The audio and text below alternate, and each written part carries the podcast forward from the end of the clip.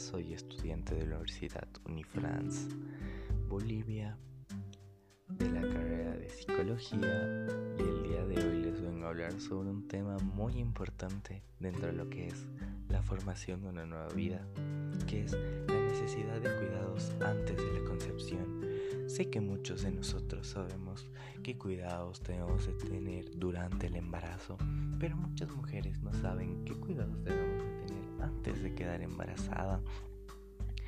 El CDC para esto, que son los Centros para el Control y Prevención de Enfermedades, nos publicó una guía exhaustiva que nos habla sobre esto, de qué cuidados debemos de tener, dirigida a todas las mujeres que estén en edad de procrear, de tener un hijo, de traer a alguien al mundo entre todos estos cuidados que nos menciona esta guía están los exámenes físicos y recopilación de antecedentes médicos y familiares.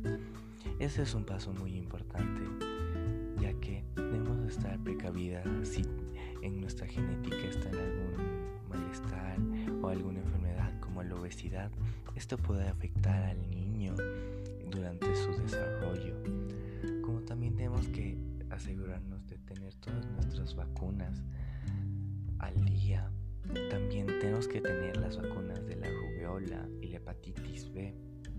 Otro punto que tenemos que tener es la exploración de los trastornos genéticos y enfermedades infecciones como las transmisiones sexuales.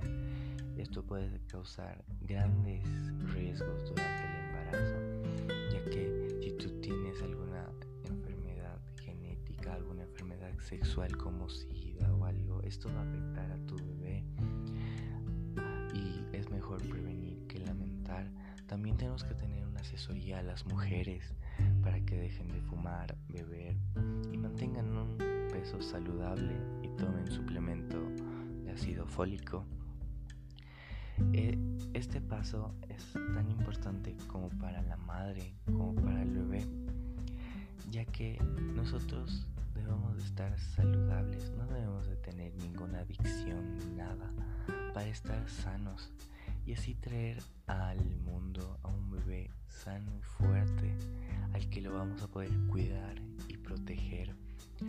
Todos estos cuidados debemos de tomarlos para la prevención de riesgos y asegurarnos de estar sanos y evitar cualquier exposición a conductas y torsinas perjudiciales antes de concebir. Puedes unir todas las posibilidades de tener problemas durante el embarazo y así mejorar la salud de su hijo como la suya. Muchas gracias por escuchar.